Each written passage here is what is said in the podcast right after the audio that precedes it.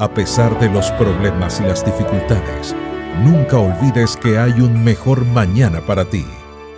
Se suele llamar caso perdido a alguien o algo que ha llegado al límite y sin solución. Romano se refiere a aquellos que buscaron su propia justicia en lugar de la justicia de Dios, que confiaron en los méritos propios en lugar de los méritos de Cristo, que hicieron las cosas a su manera y no a la manera de Dios, y que siguieron sus planes y no los de Dios. Pero él, como apóstol de Jesucristo, no los consideraba un caso perdido. Hermanos, ciertamente el anhelo de mi corazón y mi oración a Dios es por la salvación de Israel. Romanos 10.1.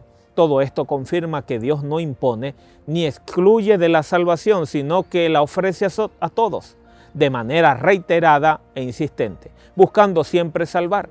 Puede ser que hoy tengas un familiar, un amigo, un hijo que está rechazando al Señor y a su mensaje. Nunca hay un caso perdido para Dios. No desistas y sigue el consejo de Pablo.